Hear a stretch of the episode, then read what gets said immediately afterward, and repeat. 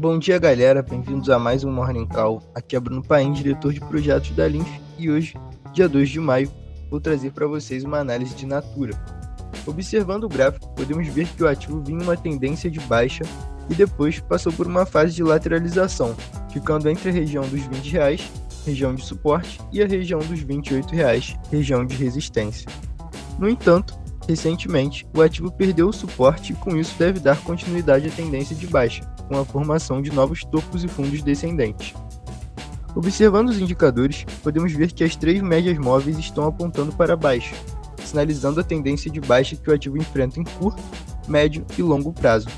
Para isso, utilizamos uma média aritmética de 200 períodos para o longo prazo, uma média aritmética de 50 períodos para o médio prazo e uma média exponencial de 21 períodos para o curto prazo. Além disso, também podemos observar o período de lateralização de curto médio prazo que o ativo enfrentou, observando o comportamento dessas duas médias móveis. Portanto, a expectativa é que o ativo continue a tendência de baixa após a perda do suporte até um novo período de lateralização com a formação de um pivô e a reversão da tendência de baixa para uma tendência de alta. Bom, galera, esse foi o Morning Call de hoje. Espero que vocês tenham gostado e até a próxima.